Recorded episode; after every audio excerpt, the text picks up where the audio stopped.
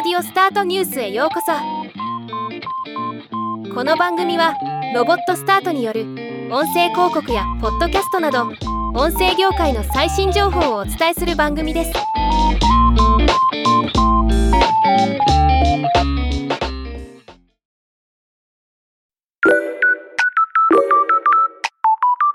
アマゾンアレクサが収集している子どもたちの利用データに関して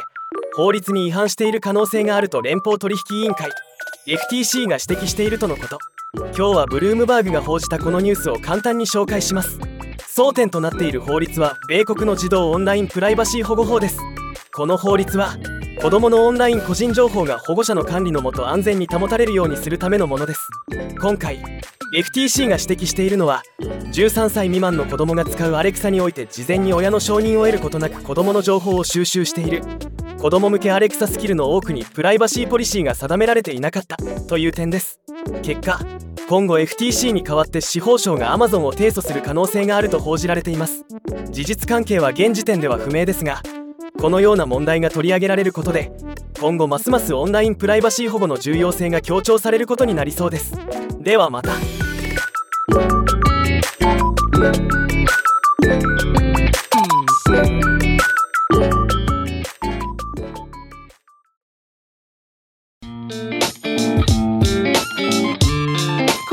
ニュースは以上です。もっと詳しい情報を知りたい場合「オーディオスタートニュース」で検索してみてください。